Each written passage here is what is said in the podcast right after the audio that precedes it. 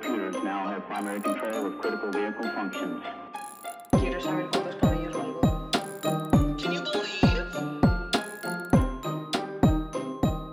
Valgo 52 de camellos, chicos. ¿Alguien me quiere comprar?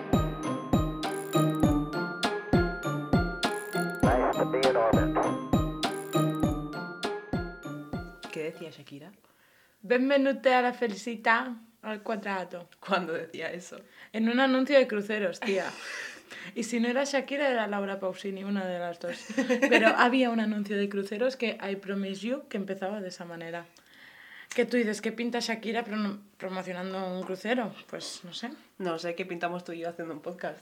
Pues tampoco lo sé, la si no verdad. sabemos ni cómo introducirnos. Ah, ya, esa es otra. Jeje. Hello. Queríamos pedir perdón porque en el primer capítulo no nos hemos introducido hasta el final.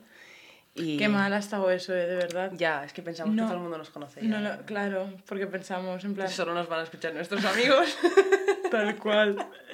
Y eso es optimismo y entusiasmo, como diría mi amigo Iker Jiménez. bueno, ¿tú quién eres? Yo, Sí. hija de la luna. Vale, pero ¿cómo te llamas, hija de la Bueno, luna? yo soy Jessica, Jessica Llévenes. Hello. Encantada de conoceros. Y nada, tengo 22 años. Y, Parece que te estés presentando para el American Idol o algo así.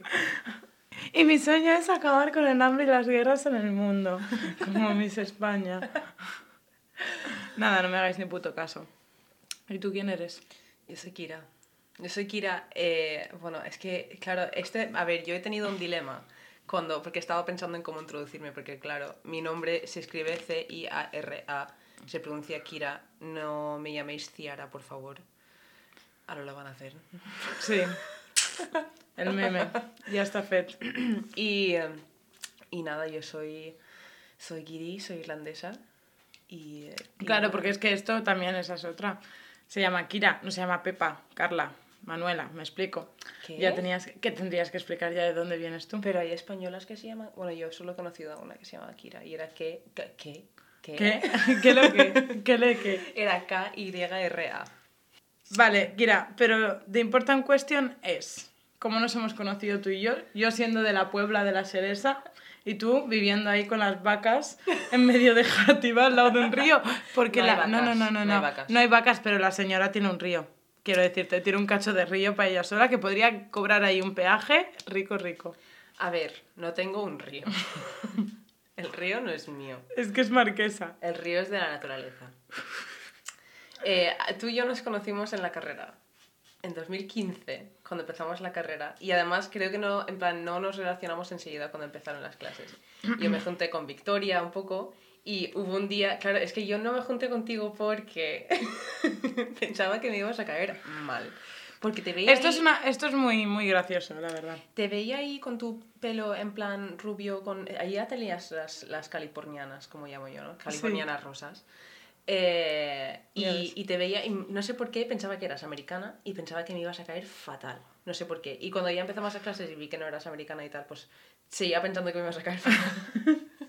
Pero hubo un día que me quería fumar un piti con Victoria. Bueno, Victoria no fuma, pero nos íbamos al parque del centro y no llevaba mechero y ya estábamos a punto de entrar, entrar a clase. Tú ya te, estabas te vi que te estabas acabando el piti y dije, Y sabías que yo iba a tu clase y yo Sí. también sabía que tú ibas a mi clase. Sí. Entonces fue como un contacto, claro, desde mi punto de vista fue yo estaba acabándome el cigarro, no conocía ni al tato, ¿sabes? Yo iba súper acojonada, o sea, me daba terror ir a la universidad al principio y de repente me aparece esta señora, ¿sabes? Y Victoria detrás, ¿sabes? Ahí, ti, ti, ti, ti, porque encima Victoria es como súper cute y después estaba que era como que parecía que, que me iba a pegar. O sea, yo os lo prometo que a veces pensaba, lo siento. no sé si, no sé si le caigo bien. O sea, eso me lo he planteado alguna vez al principio de, de estar. Lo quedando. siento, tía, es mi cara, o sea, soy así. Sí, pero después pasó el tema, tema Costa Sí. Y ahí fue como, sí. vale. De eso igual hablamos un día. No- Sí. Daremos nombres falsos para no Claro. implicar a los implicados. Vaga la redundancia. Y nada, pues a partir de ahí, entre unas cosas y otras, pues aquí estamos cinco Sí. años después. Sí, tú me sacaste un poco de mi burbuja, no necesariamente es antisocial, bueno, vale, Pero sí, antisocial. sí, un poquito sí. O sea, me echó la bronca porque eh, por culpa de venirse un fin de semana a mi pueblo, se les retrasaron las series. Y desde entonces las tiene retrasadas, desde ese fin de Os semana. juro, os juro que desde ese fin de semana no voy al día con ninguna serie, menos una que estoy viendo ahora, un par. Pero de, de las que veía en aquel entonces, no he seguido viendo casi ninguna, ¿eh? Gracias a ese fin de semana de pizzas gigantes, brownies de chocolate y resaca máxima. Me lo pasé muy bien ese fin de semana. O sea, tu padre me adoptó ese fin de semana. Tú así no te vas a ir a tu casa. Ay, Tú así no te amor, vas a ir a tu encanta. casa. Tú, dile a tu padre Mariano, que- Mariano, si estás escuchando esto, te quiero muchísimo. Yo también, ¿eh? no, jope. Sí, es verdad. Y nada, pues así hemos llegado hasta el día de hoy, que ya la señorita tenía la idea de hacerse un podcast. Sí, porque soy, o sea, consumidora masiva de podcasts, en plan, escucho como 50, no estoy ni exagerando, No, no, todos no. en inglés. Porque no hay en español buenos, en plan, no hay que yo Hay considere muy buenos. pocos buenos. Sí. Y, y Hay nada. uno que es el de cuarto milenio, pero cuando fui a escucharlo le pasó una movida muy random con Cada el vez, ordenador. cada vez que intento escuchar Cuarto Milenio en mi ordenador, se me peta el Spotify y me empieza como a parpadear la pantalla un montón. Y tengo, tengo pruebas visuales de esto. Sí, sí, sí, sí. Tal cual. Hmm. Entonces, pues nada, me dijo, quiero hacer un podcast. Y yo dije, ay, qué guay. Y me dijo, "Mm, me da un poco de cosa, ¿lo haces conmigo? Y yo, "Pff, pues claro, ¿qué te voy a decir? Si es que, Te apuntas a todo. Vale. Pues eso, estamos aquí. Y nada, diréis, vale, ¿y de qué va? O sea, ¿por qué se llama la ley de Murphy? ¿De qué va? A ver, nos habéis hablado de Halloween y de las relaciones. en plan, no nos, no os hemos y explicado. te mucho. quejarás. Pues y te mira, quejarás. Aquí viene la explicación. No va, en plan, no va de nada y va de todo. Es la ley de Murphy. La ley de Murphy es cualquier cosa que puede pasar, pasará. Tal cual. Suelen ser cosas malas. Pero nada, venimos a hablar un poco de cosas. Yo, yo vengo a hablar, a contarle movidas a Jessica para rayarle un poco la cabeza, cosas paranormales, cosas raras, cosas extrañas, cosas que no tienen explicación. Y, y yo me llamo Kira Murphy. Entonces es mi ley, es mi puto podcast, bitch. Claro. No, no, no, es verdad, yo estoy aquí de bulto. No, no, no. Si no estuvieses aquí no podría hacer esto, así que gracias. I love you. No. Claro, y después yo pues vengo aquí y para relajar la tensión al final pues os cuento movidas. Cada semana pues lo que me apetezca, en verdad. Sí, puedes hacer lo que te da la gana. Sí, porque encima a Kira yo no le cuento nada. O No. sea, ella lo puede... No nos hablamos, en realidad, No. no- en realidad nos odiamos. ¿Te imaginas? Que solo nos hablásemos por esto, ¿eh? Sí. No, pero muchas cosas no nos las contamos en plan a propósito para intentar contarlas aquí, ¿sabes? Sí, sí. Aunque yo esta semana es que tampoco tengo mucho para contarte, menos lo que he investigado. Que Claro. ¿Quieres saber qué es? Sí, por favor. Hoy voy a hablarte. ¿Qué hay en el menú hoy? ¿Qué hay de primero? Hoy voy a hablarte de la reencarnación. Uy, me gusta. Vale. Muy que- budista, que- muy hinduista. Mm, sí, bueno, voy a hablarte un poco de eso. ¿Qué- exacto, dime qué, qué- qué piensas cuando digo reencarnación. A mí me viene eso, al budismo, el hinduismo. ¿no? Sí. Es vale. como vivir otra vida para mejorarla anterior. Sí, en parte sí. Vale. Como si te... no sé. todas las religiones dármicas, que son las, la- el hinduismo, el budismo, el sijismo, todas esas cosas. ¿vale? Eh, tienen como una versión de la reencarnación, ¿vale? Eh, el hinduismo es el que dices tú que tiene la rueda del karma. Que tú cada vida... a ver, una visión muy general, y puede que me equivoque al decir esto, pero una visión muy general de lo que ellos creen de la reencarnación es que tú te reencarnas cada vez para hasta que tus acciones sean suficientemente buenos como para salir del ciclo del karma y vas reencarnándote, ¿vale? Los budistas, todo el mundo piensa también que creen en la, en la reencarnación como tal, pero en realidad no, ¿vale? Ellos eh, sí, pero no creen que se reencarna una eh, entidad. En plan, no creen que tu mente, ni tu alma, ni tu cuerpo se reencarna, sino que hay una reencarnación en base a las acciones de alguien anterior. En plan, tú te reencarnas en base a función Vale, no de entiendo, algo. no Yo, entiendo. yo tampoco, ¿vale? Yo vengo aquí a explicarte lo que yo he leído. Vale, vale, vale. Mm, Ahora mismo mi neurona acaba de O sea, para el budismo sí que hay reencarnación, pero, pero no es una reencarnación de tu espíritu, sino que una reencarnación de, de tus acciones del pasado. En plan, Ujú. tú- hay una reencarnación en forma, en, en base a las acciones de, una, de alguien anterior, ¿vale? Básicamente. Es lo que ellos piensan y es lo que yo he leído. Vale. vale. Pues Awesome. voy a hablarte de uno de los casos más documentados y más famosos, pero también más criticados de eh, reencarnación, ¿vale? Que ocurre eh, hace ahora unos, no sé contar, 70 años o por ahí en Inglaterra, ¿vale? Que es, es- No sé contar. es el caso. es verdad, no sé contar. Soy de letras. Eh, es el caso de las hermanas Pollock. ¿Te suenan? Eh, no. Vale. La verdad es que no. Vale. O sea, me suenan de apellido, pero como me suene, me puede sonar García, ¿sabes? Vale, Quiero sí. decirte por muchos otros factores que Vale. pueden que no sea este. Pues vale, las hermanas Pollock. Voy a empezar por, obviamente, el principio. Eh, Once upon a time. Once upon Había a una time, vez. Habían circo. dos, dos padres que se querían muchísimo. Oh. No, a ver, los padres, eh, John Pollock y Florence Pollock, ¿vale? Eh, Vino la cigüeña.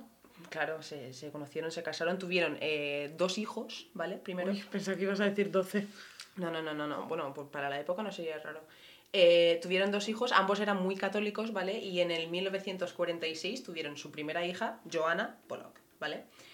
E- y en 1951 nace la segunda hija, Jacqueline, ¿vale? Y vamos a hablar un poco de estas dos niñas, Joanna y Jacqueline. Vale. Eh, las dos hermanas eran inseparables, en plan, eran las mejores amigas del mundo, en plan, lo hacían todo junto. Y tenían una relación muy cercana con la abuela, eh, porque la madre de Florence tenía que trabajar muchísimo y no estaba muy disponible en casa, entonces se- llevaba muy bien con la abuela. Eh, y a, por ejemplo, a Joanna, que era la mayor, sí, la mayor, eh, le gustaba disfrazarse muchísimo y hacía como, en plan, cuando era niña pequeña, pues se disfrazaba con la ropa de su madre, iba por casa haciendo obras de teatro que ella se había inventado, ¿vale? Eh, Eso creo que lo hemos hecho todas. Sí, y algo, un dato curioso era que ella siempre le decía a su abuela que nunca iba a hacerse mayor. En plan, que pensaba que nunca se iba a hacer mayor, ¿vale? Esta niña. Y la otra, eh, Jacqueline, es que los nombres me rayan, eso empiezan todos por G. Por G o por J. O sea, Jacqueline, ¿vale? Esta peña no está bien. Cuando hacen eso. eh, ya, ya, raya. Eh, Jacqueline, ¿vale? Eh, tenía, bueno, cuando tenía tres años la pobrecita se cayó y se tropezó con un cubo y le dio en la cabeza y le dejó eh, una cicatriz Hostias. bastante grande por encima de, de la ceja derecha, ¿vale? Y también tenía una marca de nacimiento eh, en la cadera, en la parte de izquierda de la cadera, Vale. ¿vale? Quédate con estos datos porque ahora mismo parecen inútiles, pero son importantes. Vale. Vale. Yo te escucho. ¿Tú qué piensas que no te escucho? Yo te escucho. Cariño, no te enfades. Vale, pues aquí viene un poco algo, la parte triste de la historia, lo siento. Eh, en mayo del 1957, cuando Joanna tenía 11 años y Jacqueline tenía 6, eh, estaban de camino a la iglesia con otra amiga y fueron atropelladas por un coche y se murieron en el instante. ¿Las dos? Sí, las dos. Hostias. Juntas, en plan, en el mismo momento. Eh, y bueno, la mujer que iba conduciendo el coche se ve que era una mujer que iba drogada, se había drogado, estaba intentando suicidarse porque le habían quitado custodia de sus hijos. No sé más de eso, pero sé que la encarcelaron después de eso y bueno, fue una noticia bastante fuerte. Oídote. Eh, después de eso, obviamente los padres, o sea, no puedo imaginarme cómo es intentar superar eso, pero lo intentaron y eh, unos años después eh, Florence se quedó embarazada otra vez. ¿Qué pasa? Que ella fue al médico y el médico todo bien, en plan había detectado un bebé, pero el padre estaba convencidísimo de que iba a tener gemelos. Convencidísimo. Resulta que llega el 4 de octubre de 1958 y he dicho antes que, que, habían pasado unos años. Mentira, había pasado un año. Un año después, ¿vale? Se quedó embarazada. Eh, llega el 4 de octubre eh, y tiene gemelos. Nacen dos niños. Y nadie, o sea, el doctor no lo sabía. no- ninguno de los dos tenía historial de gemelos en la familia, que suele ser algo genético. Sí, suele ser algo que viene Sí. por, tu, por tu familia y tus condiciones genéticas. Y además eh, era algo extraño porque los dos eran muy católicos y los católicos no creen en la reencarnación, ¿vale? Pero John, el padre, estaba convencidísimo de que iba a tener gemelos y que iban a ser, en plan, él llevaba un- eh, todo ese tiempo rezando para que Dios le devolviese a sus niños y a sus niñas y él pensaba que iba a ser como De esa que- manera. Que, era, que era de esa manera, ¿sabes? Y, y era raro porque él era muy católico y eso no es algo que se suele pensar. Bueno, pues tuvieron a las niñas y aquí viene lo que te digo del lío, porque si las dos primeras hijas se llamaban Joanna y Jacqueline, ¿vale? Las niñas se llaman Gillian y Jennifer. Jennifer. Sí, Jennifer. Gillian y Jennifer, ¿vale?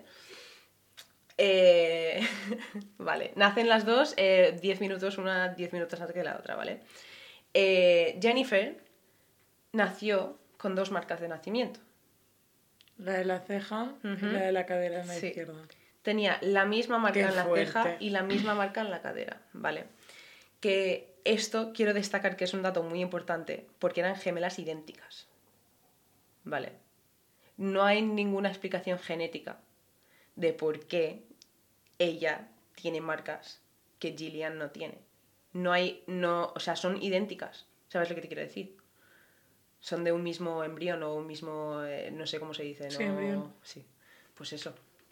Eso es un dato que, el dato que más me Ovario, flipa de esta historia es eso. Son Eh, el mismo óvulo. Sí.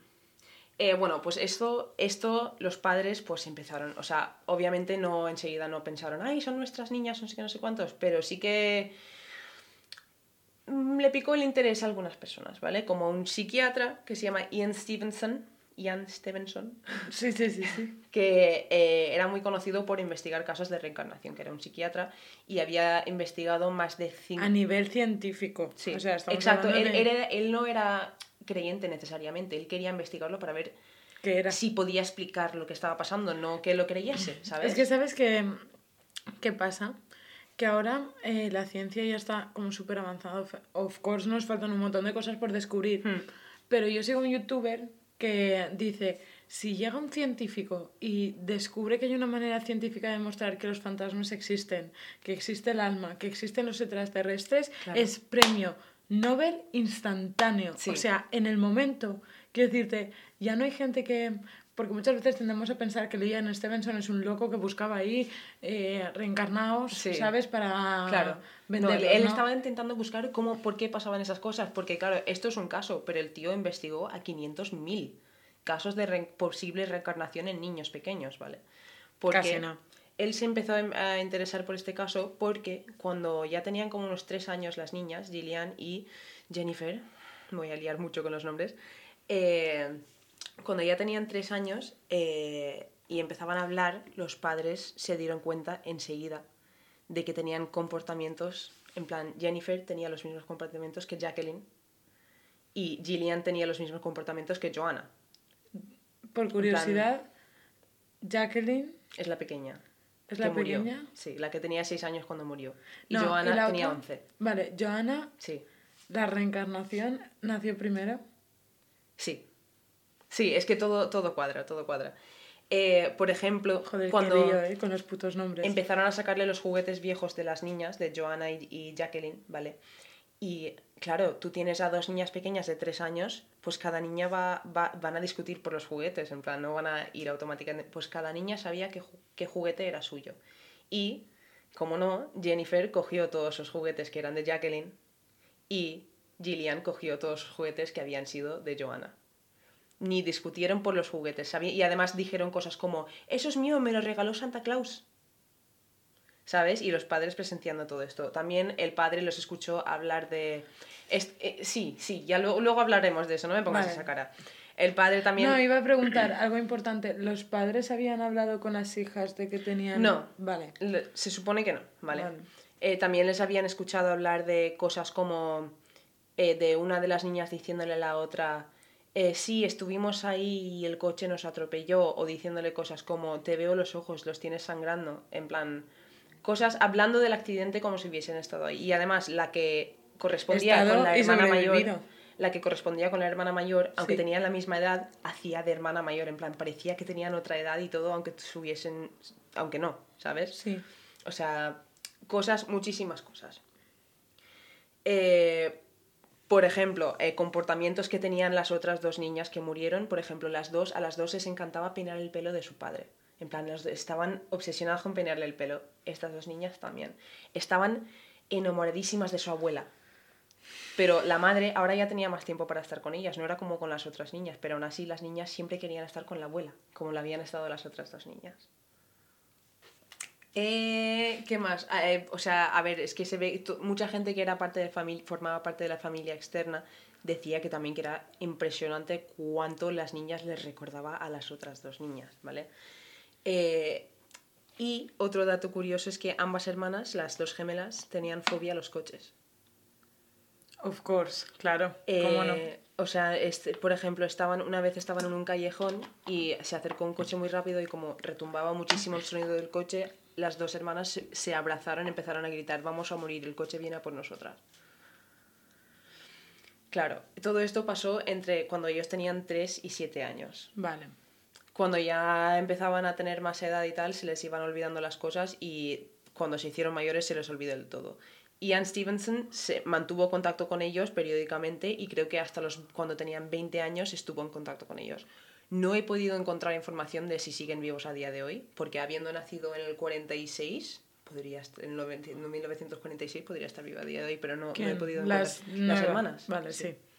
No, No, no pues nació- nacieron en el 58 ellas dos, pues podrían sí. estar vivas, pero no, no he podido encontrar son información. 70 años. Menos. Claro. Eh, y claro, a ver, la historia recibe bastantes críticas porque se sabe que el padre, John Pollock, cree en la reencarnación. En plan, se sabe que él ya desde antes de que naci- naciesen pensaba que iba a ser una reencarnación, entonces hay algunas personas que piensan que podría haber sido influencia subconsciente de él diciéndole cosas. Ay, Él que jura que a no, las niñas. Pero es que la madre no creía en la reencarnación. Y lo, era, lo, lo criticaba bastante. En plan, ella siempre le decía que no. Cuando él insistía que iba a ser ellas, ella decía que no. Entonces, no creen que solo por la influencia del padre, sin el apoyo de la madre, podría haber funcionado. Además de que dicen que el comportamiento de las niñas fue tan, tan, tan parecido Claro, que eso, hubiese sido ahí muy va yo. difícil hacer eso. Luego también hay otra teoría, porque el Ian Stevenson este no necesariamente estaba intentando decir la reencarnación existe, sino que estaba intentando buscar una explicación de por qué pasa. Y aquí una de las explicaciones que la gente ha intentado darle es que es, por influencia maternal.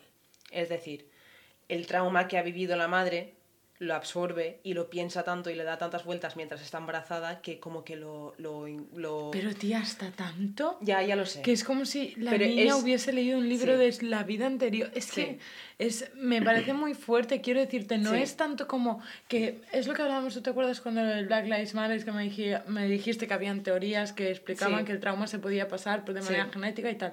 Se puede pasar, pero no a nivel historia de sabértelo todo. Claro, es que o la sea, lo gente pasas no como a nivel dolor.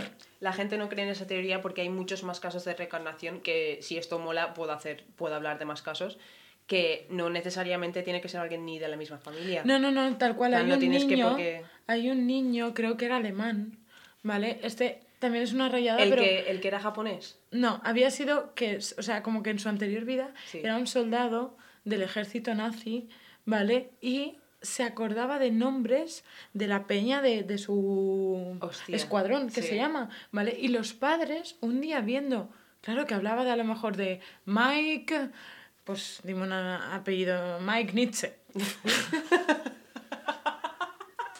¿Vale? Vale, ¿por en no? plan, Mike Nietzsche. Y aquel decía, pues si tú no tienes amigos que se llaman así. Y lo buscaron Y y, lo salía en encontraron. un registro del ejército nazi alemán. Tal cual. Entonces, investigando se dieron cuenta que era como que el niño, sin, sin ser ni familia ni nada, porque es que no eran familia, pero era como que esa Es que persona se había reencarnado en el Por niño. eso esa teoría no la gente no lo ha cogido como una explicación porque aparte de que ya de por sí es difícil creer en ese tipo de como pasar los recuerdos como ADN y todo eso, no, no, siempre, no siempre pasan estos casos dentro de la misma familia. Puede Ahí ser estamos. totalmente, o sea, no tiene nada que ver.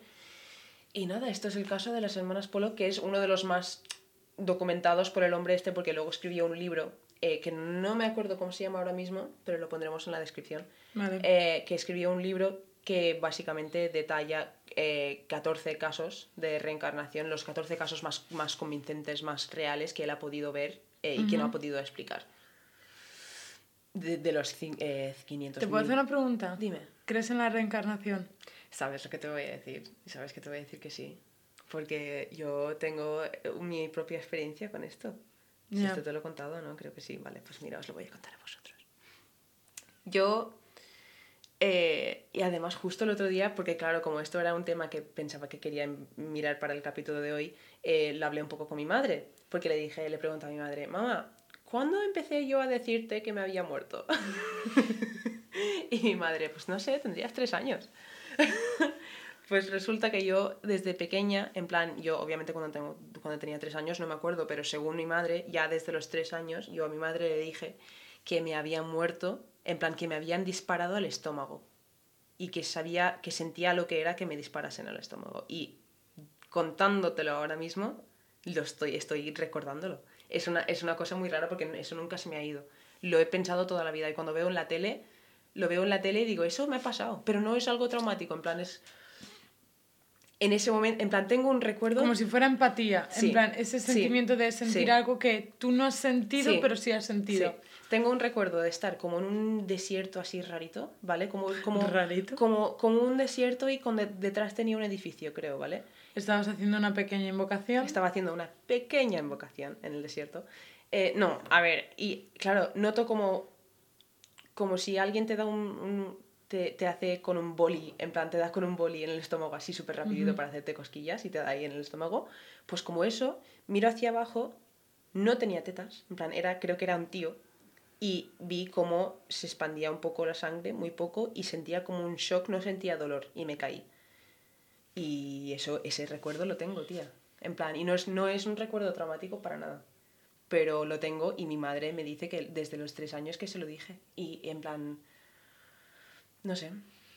Y claro, yo en plan, hice lo de metí mis, mis datos en, eh, en las cosas estas de pon la hora de tu nacimiento, tal y tenemos no sé qué.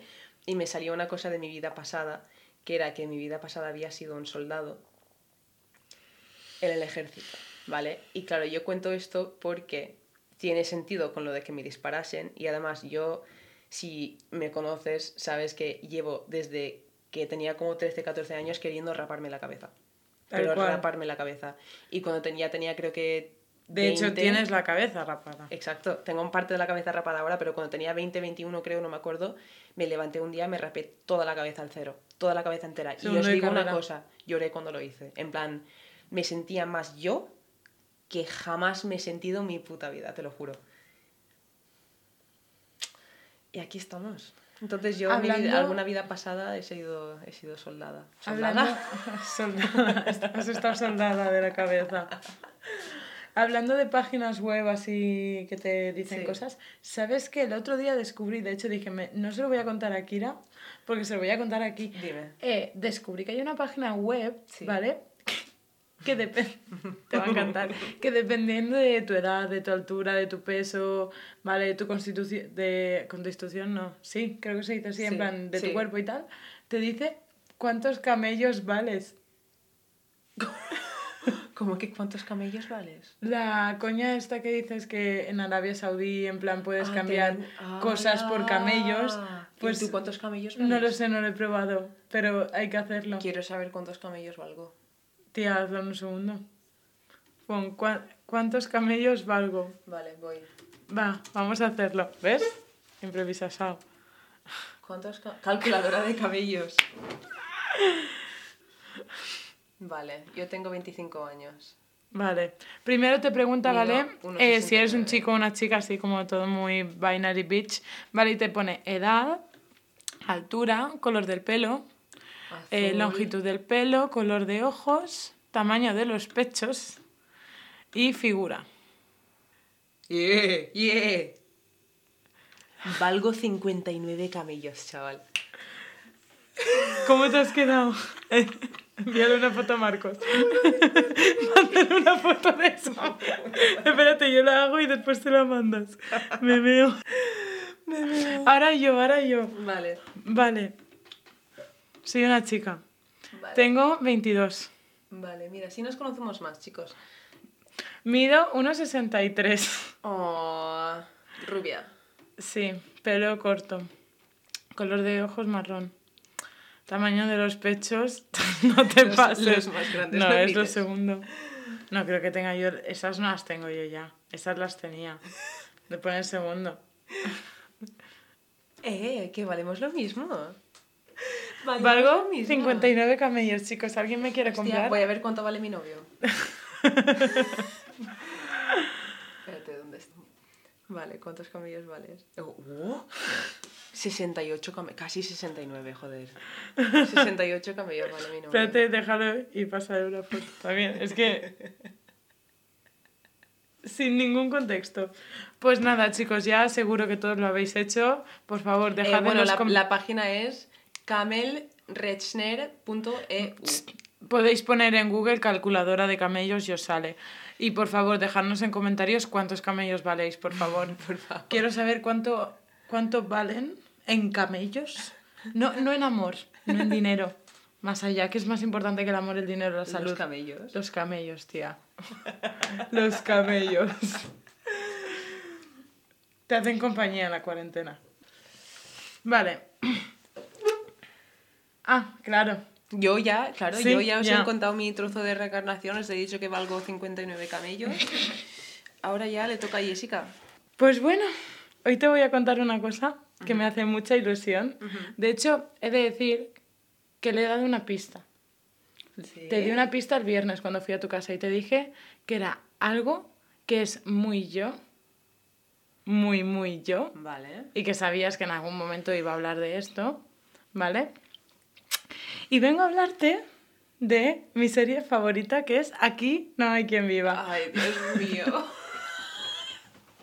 Porque la Virgin GC está obsesionada con Aquí no hay quien viva y física o química que en próximos episodios también pues lo analizaremos. ¿Por qué he dicho que podéis hacer lo que quieras? Os he dicho que no, no, no iba a tener un tema fijo, pero me parece interesante lo que te vengo a contar. No te vengo a contar ahí pues las movidas entre Paloma, las hierbas cuando se cae por el patio, etc. Cuando sacan Vale, a... porque sabes que yo no tengo ni idea de todo eso porque no lo veo. Claro, no, no, no, no. Yo vengo, yo vengo a hablarte de los personajes, porque me parece una serie, para mí, la mejor Vale. serie española, ¿sabes? Vale. Que esto ya lo hemos discutido alguna vez, Vale. eh, porque tú y yo Bueno, hemos como comparado... aquí ahora mismo se están dando opiniones muy fuertes, yo quiero decir que no sé nada de esta serie. Claro. Yo, no, no, no, no, esto es bajo mi punto de vista y yo te voy a dar mis argumentos. Vale. Esto es como los políticos, ¿sabes? Vale, me me quiero ganar tu voto. ¿vale? Yo quiero que tú me votes a mí, Vale. antes que a Bascal, of course. Átame las manos, por favor. Bueno, Uy, Jessica. Ahora no. Uy, calla, que se me ha escapado. Eh, bueno, todo empieza con que en 2003 se estrena Aquí no hay quien viva. Sí. A pesar de que tiene 150.000 millones de capítulos, duró tres años. Ajá. Fue una serie que tuvo como 6-7 temporadas y duró tres años. O sea, que iban Sí. hasta ajo. Y encima capítulos muy largos porque obviamente habían mm, cientos de personajes. ¿Por qué me parece una serie tan buena? Porque tiene todo tipo de tramas y ninguna trama es más importante que la otra. Vale. Y tú dirás, ¿por qué? Pues porque tenemos a las típicas viejas cotillas, tenemos a las familias, ¿no? De cuatro personas, un Sí. hijo, una hija, la gente que intenta aparentar que va súper desobrada y que tiene una vida perfecta, pero mm, en verdad pues se mueren de las con su casa. Después tenemos a las jovencitas, ¿no? Que pues que no cuentan novio, tienen trabajos de mierda, ¿no? Todo muy precario. Sí. Pero lo que más me llama la atención aquí es una cosa, y es que se representaba por primera vez un, parejas homosexuales, empezando con Mauri y Fernando, Sí. que eran una pareja gay que al principio decían que eran amigos. Todos los vecinos ya sabían que eran gays, pero ellos no... O sea, te marcan muchas... O sea, te enseñan muchas problemáticas que tiene Sí. el colectivo LGBT, ¿no? Somos Sí. amigos, pero tenéis una habitación... mm. Bueno, ya olía un poco a chamusquina, ellos salen del armario. Pero ¿qué pasa? Que en aquel momento era 2004. El matrimonio homosexual en España se legalizó en 2005. Ujú. ¿Y qué pasa? Que a ellos nunca se les plantea la trama de casarse porque no era legal. Claro. De hecho, ellos hablan de por qué todavía no es legal, ¿sabes? ¿Y qué pasó? Que de repente en 2005 se legaliza el matrimonio homosexual, que coincide con las dos últimas temporadas de Aquí no hay quien viva. ¿Y qué pasó con Mauri y Fernando? Que se pudieron casar porque ya eran legal. Y fueron la primera pareja, entre comillas, en casarse gracias a la ley del 2005. Sí. Hay una teoría conspiranoica de esto. Y te la voy a decir porque no me la creo, pero me encanta. ¿Vale? Y resulta que tiene que ver con Zapatero y el gobierno de España. Vale. Y dirás, ¿por qué? Porque dentro del panfleto electoral de las elecciones, creo que fueron del, eh, desde el del 2003 o 2004, dentro del panfleto electoral, Zapatero tenía el aprobar el matrimonio homosexual. Claro. Y mucha gente dijeron que el gobierno de Zapatero había como pagado, financiado parte de la serie de Aquí no hay quien viva como una propaganda política. ¿Por qué? Porque Hostia. introdujeron un matrimonio homosexual Claro. para que todo el mundo dijese, ah, qué bonitos. O, de Sí. hecho, tienen escenas de um, homofobia y todo, o sea que se representa muy bien como una pareja que es igual de normal, pero con otro tipo de problemas que una pareja hetero no tendría, ¿no? Y qué casualidad que se presenta esa pareja, todo el mundo empatiza con ella, qué bonitos, ay, Mauri, Fernando, tal, no sé qué, y de repente pues se propone la ley del matrimonio homosexual que se propone en 2004 Ujú. y se acepta en 2005. Y en 2003 se estrena Aquí no hay quien viva. Hostia. Aunque no tiene, o sea, no la veo muy real, la verdad. Sí. Pero sí que me parece en plan rollo, joder, qué, qué guay, en plan, porque en vez de ponerte algo nuevo que mucha gente podría echarle para atrás, lo tiene como así más, ¿sabes? Sí. Pero también hay personajes que son, tenemos chicas bisexuales, chicas lesbianas. Pero, a ver, yo, habiendo visto algún capítulo suelto, porque no sé mucho de la serie, sí que he de decir que en o sea, nunca no me ha gustado como es, los personajes estarán ahí, pero bien representados están. También hay que pensar que no, nosotros lo estamos viendo desde nuestro punto de vista contemporáneo. Tenemos que pensar Contemporáneo, Cari, 2003. Es 2003, pero en 2003, quieras o no, tampoco teníamos la misma Sí, visión. sí, ya lo sé, O sea, pero- dentro de lo que cabe, me parece... Pero esto abre el debate de que sí, que es dentro de, en plan. Producto de la época, de, Sí, o como quieras decirlo. Pero tampoco hay que halagar que, o sea, eso no, solo, no, hay, No, que no, decir, no, de no hay hecho- que decir que solo por tener los personajes ahí están haciendo una buena obra cuando ves un capítulo y la bisexual es se folla a todo el mundo. No, no es así. Yo he visto capítulos que, o sea, he visto escenas y cosas que he dicho, esto es un estereotipo de la hostia y está mal representado. Ahí voy. Y muchos de los chistes y de esas cosas están hechos en base a que esas personas son o lesbianas o bisexuales o no sé qué. Y eso no es, desde mi punto de vista, no es una buena representación.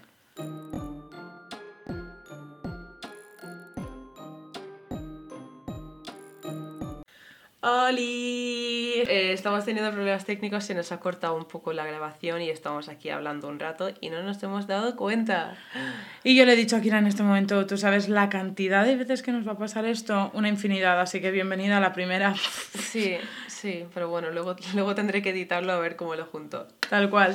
Bueno, recapitulando un poco, eh, tengo aquí también apuntado varios gags, ¿no? Gags o escenas o capítulos Sí. o personajes, ¿vale? Que sí que tienen, eh, que para mí, desde mi punto de vista, están mal representados. Primera, por ejemplo, sí que es verdad que muchas veces las parejas gays y todo eso se basan en estereotipos, no te lo voy a negar. Y son estereotipos lo que hablábamos. El señor con la camisa así transparente que se le ven los pezones súper Sí. extravagante, la otra con, ay, me tomo una pastilla gay. Es muy estereotipado, ¿vale?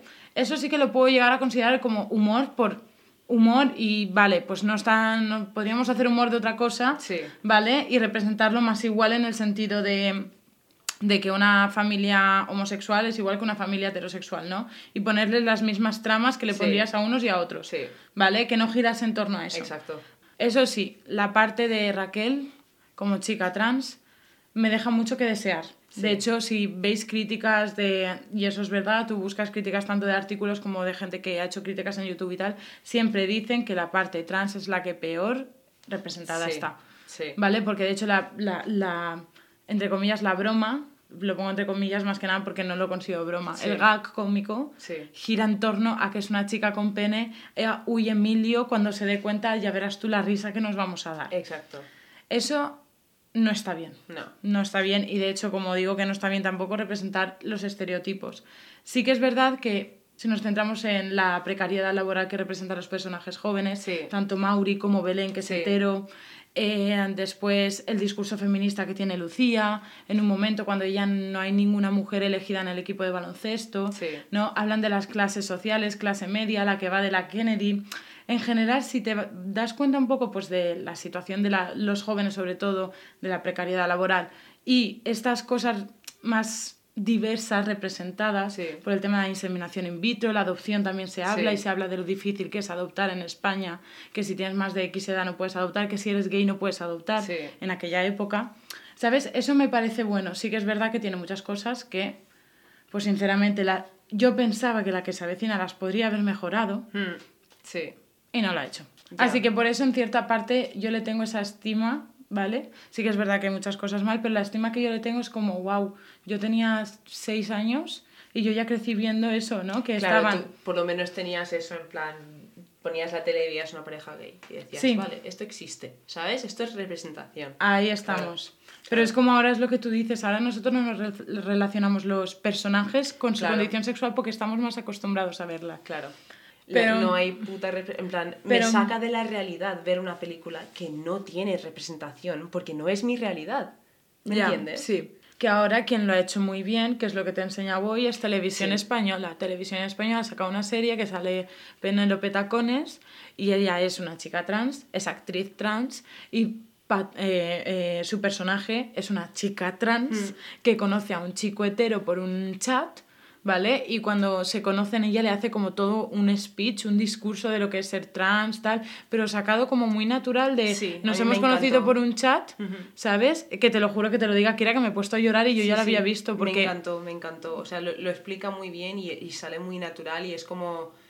Me, me da, me, me hace muy feliz saber que un niño pequeño podría estar viendo eso en casa y que, que no, o sea, que podría cambiar su puto forma de ser, ¿sabes? En plan, y su entendimiento del mundo y decir, joder, eso es algo totalmente normal. Un 10. Porque para ser televisión española, sí. que con estas cosas se pueden jugar a tener muchas críticas por parte del sector que no acepta Sí. la realidad. Tal cual. Pues eso. ¿Qué tal tu primera experiencia editando? Cuéntanos. Eh, estuve seis horas para editar 40 minutos de podcast y me lo pasé muy bien. Lo que pasa es que es un poco cansa escucharnos hablar tanto. Y tú hablas muy alto. ¿Sí? Sí. Pues mira que estoy, estoy, o sea, Kira lo puede ver, que estoy alejada. Ya. Eh, De hecho, intento no acercarme. Pero mira, mira cuánto sube esto cuando hablo yo, ¿vale? Mira estos niveles cuánto sube cuando estoy hablando yo y ahora habla tú. ¿Qué? Hola. ¿Has visto? Sí. Pues mira que estoy intentando no... Porque tienes la voz potente, tía. Pues sí. Y nada. Y pues es- nada, la ley de Murphy hasta que he llegado, la reencarnación y... Y, Y hablando de comedia y como representación y Debates intensos. tal cual. A ver, por algo la descripción del podcast es eh, un podcast, dos amigas y muchas dudas. Me parece perfecto. Vale. La Virgin GC informa de que tenemos Instagram, Twitter y página de Facebook. Facebook. Facebook. No, de Facebook. Y nada, nos podéis encontrar bajo el nombre en Facebook La Ley de Murphy y en Instagram LLDM Podcast. Así que nada, por ahí subiremos todo lo que hemos ido hablando hoy. Sí. Y siempre, pues, of course, os dejaremos por ahí unas pistitas antes de que se suba el capítulo para que Sí. vengáis el sábado y nos escuchéis. Sí. Y eh, también nos podéis encontrar en Twitter, en el mismo arroba que en el Instagram, arroba LLDM Podcast.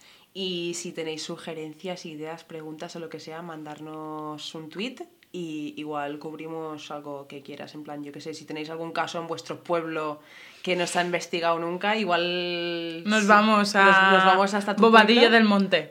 Nos vamos hasta tu pueblo y investigamos la casa encantada que ¿Te hay ahí. Qué fantasía, ¿eh? Qué pereza, tía. Pelea y melea mano a mano. Estamos aquí en Bobadilla del Monte investigando la desaparición de tres cabras. ¿Dónde estarán las cabras matarilerile? ¿Nunca has escuchado eso? ¿Dónde están las llaves matarilerile? ¿Dónde están las llaves matarileile? No, En el fondo del mar, ¿no? no. Ah, pues nada.